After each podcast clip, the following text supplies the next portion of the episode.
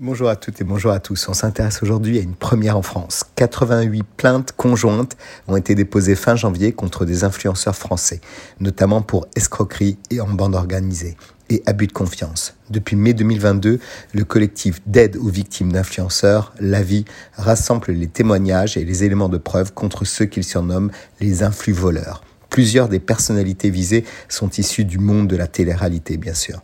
Ces derniers mois, ce sont plus particulièrement les arnaques de faux placements financiers sur Internet qui reviennent sur le devant de la scène médiatique et les affaires récentes, notamment autour de Magali Berda, qui ont permis de sensibiliser les internautes sur ces pratiques douteuses.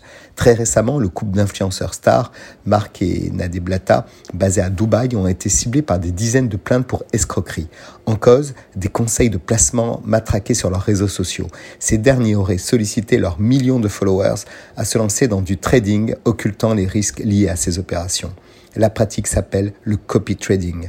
Depuis l'application Telegram, le couple Blata glidait l'internaute pour qu'il place de l'argent, au minimum 500 euros, sur une plateforme de trading. Celui-ci reçoit ensuite des signaux, les ordres d'un trader dit professionnel, recommandés par le couple lui-même. Il suffit ensuite selon eux, de copier le plus rapidement possible les mouvements du trader professionnel en investissement sur la plateforme. Mais bien souvent, ce sont uniquement les influenceurs qui gagnent et les abonnés, eux, qui perdent beaucoup d'argent.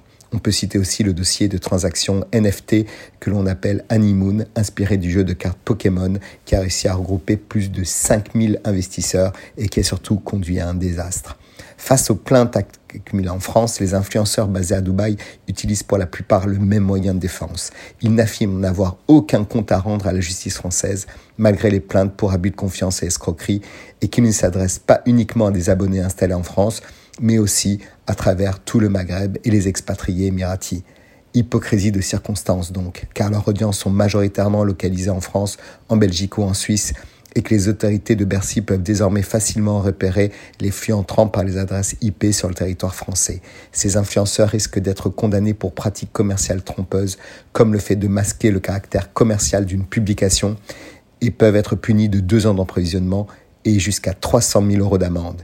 Il est temps pour chacun de se rappeler que l'argent facile n'existe pas, surtout dans le contexte difficile économique que nous connaissons. Très belle semaine à tous.